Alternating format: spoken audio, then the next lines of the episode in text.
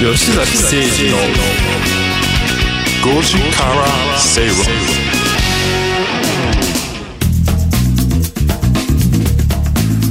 ラジオ日経吉崎誠二の5時から正論をお送りしています。この時間はカムカムインカムクラブのコーナーです。このコーナーでは資産形成に重要なインカム投資をテーマに不動産や株式投資など投資商品の情報やニュースをご紹介していきます。今日取り上げる話題は不動産購入時に見るべきポイントパート2です、ね先週天野さんいろいろ質問してました。え 天野講師が。えインカムゲインとキャピタルゲインをね あの新山千春ちゃんに教えましたよ。ええ新山さんがなんかあ怪しいメモに書いてました。いろい。ろ勉強されて今書きましたたんですって言ってましたねけどね、ええ。今回もあの不動産投資のために購入する物件、はい。不動産業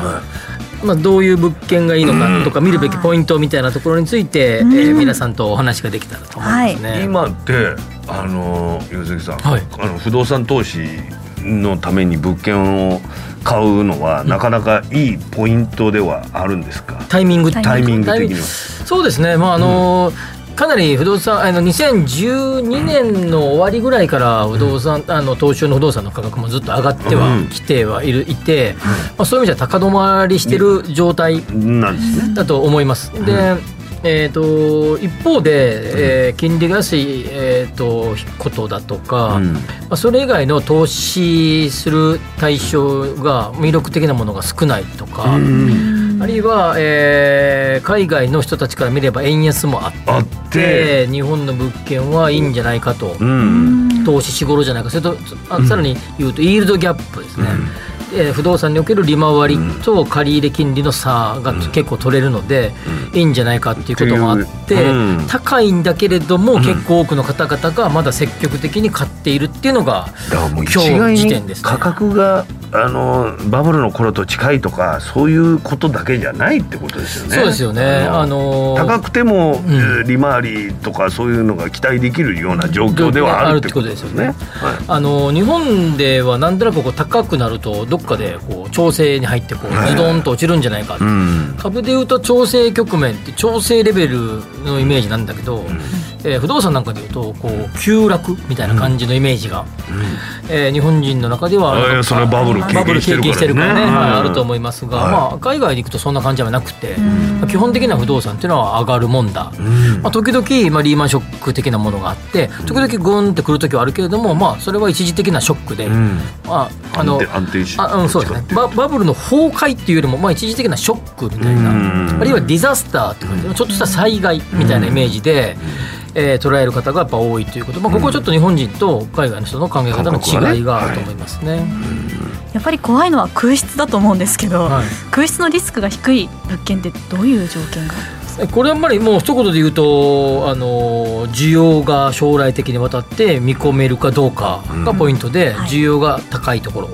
っていうのがポイントだと思います。そうすると需要が高いってじゃあどういうことかっていうと、大学のそばがあったとしたら、仮に大学のそばにファミリー物件がいっぱいあっても、はい。需要は 学生向けが多いと思うので、そうするとまあどちらかというとワンルームとかの方がいいよねってなってきますし、まあたただ単に人口が多いから、えーとかだけではなくてですねやっぱそのエリアに適した物件かどうかっていうところも空室が出そうかとこれ空室確率って言いますけど、空室確率が高いか低いかっていうのは。確かに大学とかは分かりやすいんですけどそれ以外にそういう建物って何かあるんですか？毎年あの中の人が入れ替わって、はいっていうと。あるいは例えばですね、えー宮古島なんか典型的な例ですけど、ん。どんどん開発が進んでいっぱいホテルができているところっていうのは、えーなんていうかなこう地方からこうやってきて、えーそこに職人さんとかがですうん。ねずっと一時的に住みわれるからうん。2年3年っていう単位でものすごく賃貸需要が高かったりします。そうか。そのそこで長期働くためにそこに住まなきゃいけないわけだから、はい、なので、えー高速道路が正しくできるとかですね、まあ、そういうのもよく見かける例です。しかもそこの物件は後に人が住まなくなったとしても開発ではい。価値も上がっていくっていう違うか利流れ用されれば、もはい。確かにそうですね。キャピタルとインカムの両方組み合わせですよね。うん。はい。あとは、えっと、地方よりも、まあ、都会都心とか都,、うん。都会でいうとですね、うん。空室率が低い物件っていうのは、はい。あの意外意外な話なんですけど、まあ、適正な賃料って結構重要で、うん。やっぱ賃料が割高なやつっていうのは、まあ、当たり前っちゃ当たり前なんだけど、あでも結構あって。なんかなんか高いぞみたいなのがあって。それはやっぱり入りづらい、入りづらい、まあ、当たり前っちゃ当たり前なんだけど意外とあるって感じですね。でちょちょっと強気に攻めてるってことですね。攻めてるやつは意外と大家さんサイドからするとこれぐらいいけんじゃねえの？っていうのを最近ああ当たりでねあ 行くから。そうですね、あと周辺に、ん。えー同じ頃に賃貸物件がドカッとできた、これも空室確率が上がります、うんそうまあ、かそう考えたら比較的当たり前っちゃ当たり当たり前だけどね、うん。うん。だからまあ事前にやっぱりちゃんと調べないといけないわけですよじゃないっていうことですね。環境をね調査しないと需要と供給ってことですね、まあ、でも不動産投資における、えー、6大リスクと呼ばれるリスクの中で、まあ、空室リスクっていうのが多分筆頭とになると思います。部屋入ってなかったらお金入ってこないんですよね。あですよね。で空室リスクと連動してくるのが賃料の下落リスク、ね家賃も下がったらそうですね。空室が続くはと下げてでも入れようかなってなりますから、家賃の空室。当初よりも下がっちゃうわけですよね。シミュレーション上でも下がってくる。それも年間とか何十年したらえらいことですもんね、はい、あとは管理のリスク、はあはあ。管理管理費。管理会社さんとのやり取りがうまくいかないとか、ああ。るいはまあ管理その管理物件の、えーか方がちょっとまあやんちゃなことをし部屋の中でしちゃうとかですね、まあ、そういうリスクがあると。あはいはい。いうことだ。ったあるいは修理修繕のリスクっていうのがあってこれが購入した後に、まあ、何度かここで喋りましたけど、15年とか20年経ってきたら入れあの変えなきゃいけなくて、修理しなきゃいけなくてあるいはリフォームする。その費用を見込んでない。ある程度見と見込んどけばいいんだけどそれ以上に出ちゃうとこれはリスクにつながると。予想外のところでもう一つが金利の、えー変動金利なんかで、えー不動産投資の、えー借り入れをしてる方結構多いですけど変動金利の場合は金利が上昇すると。金利のリスクか。リスクがありますと。あで最後が6つ目が災害のリスクディザスターリスクです、まあ、これはちょっとねもう予測もなかなかつねない難しいですもんね、まあ、一応なんちゃら保険地震保険とか火災保険とか、まあ、いろんな保険でカバーできますけども、そもそも、えーそういう災害が多く起こりそうな、っていうことはもうすでに、えー行政も発表するようになりましたから、まあ、そういう場所を避けて、うんそうね。あたりも、まあ、リスクを回避する方法だということですよね。そうですね、はい。まあ六大リスクをしっかりと認識しておけばはい。まあ、大方は避けることができるということですね、さっき言ったリスクのうちほとんどはあの基本的にはカバーすることができますので、でもまあ先に分かってるわけです。よ先に分かそうですね。はい。こういうことになったら大変だよっていうことを予測して、はい保険に入るとかいろんなことを手を打っとくっていうこと。ね、リリフォーム費用も見とくとかですね、うん。そういうリスクっていう、まあ、いわゆるストレスをかけるって言いますけど、そういうリスクをこう、えー、とシミュレーション上にかけてみてですね与えてみて、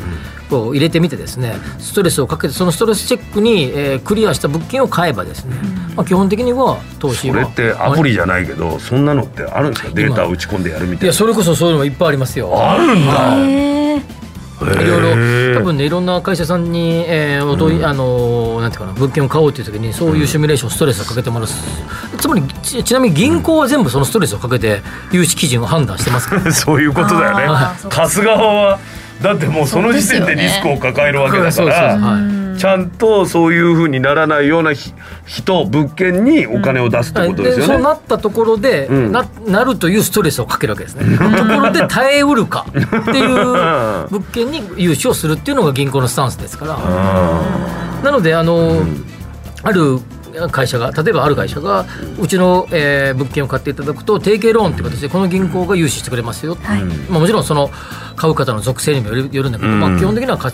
こういう属性の方でしたら基本的に融資してくれますよっていうことは、そのか、えー販売してる会社さんと銀行さん、金融機関の間ではい。ストレスチェックを一応物件にかけたかけ済みっていうことですよね。うん。うん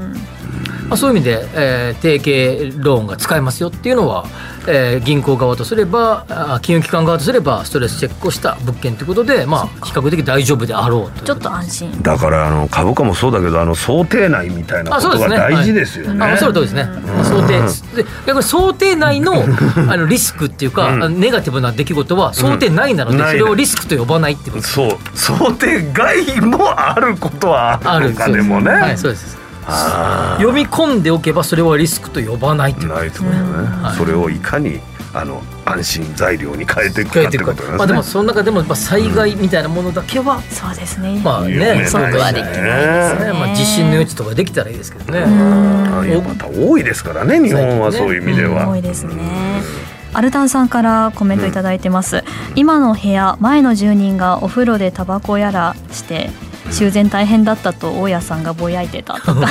というねなんか入居者その選び方もね何かこうもあったりするんですか？トラブルとか。一応入居者のチェックみたいなものを、まあ、し入居者審査と呼ばれるものですね。あの、管理会社さんがしてますが、まあ、どこまで終わるかわからないよね。そうですよね。学生さんなんか特にねなんかねあの事故物件のああいうのもねドラマとかに大金になるたりもするじゃないですか。はいだってねそのために間に入って1週間だけ住む人がいるとかさ、そういうのもあるし、ね。なんかさそういうのいろいろ見ると不安材料になるんだけど、まあでもさっきの6つのリスクをまずはしっかり調べておくと。あのさっきのやつで言うと、まあ、今、天野さんちょっと触れたことで言うと、え国土交通省が人の死に関する告知ガイドラインって出してるんですよね。うん孤独死とかそういうの？あそうその物件でこういうことがあった時は言わなきゃいけない、うん。こういう時は、えー、とこうでこうでこうの場合は言わなくてもよい、んでというルガイドラインが作られているので、うん。まあ、もしも興味ある方は人の死に関関する告知ガイドラインというのを検索されると、まあ、それにのっとって、えー不動産会社さんはえー告知をしているはずですから、まあ、それを聞けば基本的には安心じゃないかなと思いますね。まあ、住む場合でも不動産でもそうですけどなんか金額の決め方って難しそうだなって。思ってわあの、まあ、私は買う側で見てた時に、うん。どうしてここでこの金額って高いのはもちろん分かったとしても、安い時もちょっと気うんちょっと不安になってしまう。うん。え周りよりね何万も安かったら何かあったのかなみたいな、はい、で聞いても特に何もないですよって言われても気になってしまうっていう、なので 不動産の時も家賃の決め方って。あの家賃は比較的もう周辺相場で基本的に決めますので、うん。そんなに大きなブレはないと思いますね。でやはり大幅に安い物件っていうのはまあ何かあったのかなというふうに疑ってもいいんじゃないかなと思いますが。逆にね。逆に。一方であの売買の時の価格はえ割高な物件って結構あったりとかするので、それはやっぱり最初におあの中古物件なんか特にオーナーさんが少し高く出してみたいというふうに言われる例もあったりするから、まあ、その辺はやっぱり適正な価格を差し値という形で自分でこれぐらいの金額だったら買いたいなと思うんですけどという形で言えばいいんじゃないかなと思います。うーん。なるほどリフォーム後なんかはねリフォーム代もかかったからちょっと高めになんてね 思っちゃうけどね。それはね家賃あのえ家賃あのごめんなさいあの賃貸物件でもありますよね、リフォーム直後なんでちょっと高くなってます、あーまあでもまあその分綺麗だったらあれなのかなと取るかそうね。どうかってことですよね。はい。幸三さんも実家で貸していた家に、えー、と壁大きな穴開けられていました。こういうこともあるんですねまあ、結構いろんな、まあ、話するとなあれ長いですけど、いろんなあのギリギリのまあこれは、えーそういう事件事故物件なのかどうかっていうのがなかなか判定は難しいのもあったりとかするんですよね。ね。基準がね。まあでもね先ほどご紹介いただいた条件さえまずチェックしておけば、ね。まずは安心まずはそこをやるででもそういうことをきえっ、となんていうの開示してくれる業者さんから買うってことが重要だと思いますね、まずね。そうですね。ありがとうございます。乗車チェックもあるんですね今日取り上げた内容に関しましてはインカムクラブと検索してホームページでも確認してみてください。お知らせの後はゲストをお招きします。吉崎誠二の5時から正論 Accurate Communication Line 500不動産 DX を推進するロボットホームは DX 統合支援サービスとして IT を掛け合わせた不動産開発や運用経験を活用した様々なサービスを展開しています。その中でもレジデンスキットは不動産オーナー入居者管理会社など不動産に関わる全ての人のための IoT を活用した新しい形の賃貸経営プラットフォームです。入居者には IoT を活用したスマートな暮らしとサービス。オーナーや管理会社には連絡や煩雑な業務を簡単に一元管理できるシステムを提供。業務効率化を実現し不動産経営の自動化に取り組んでいます。住まいのテクノロジーで世界を変える。ロボットホーム。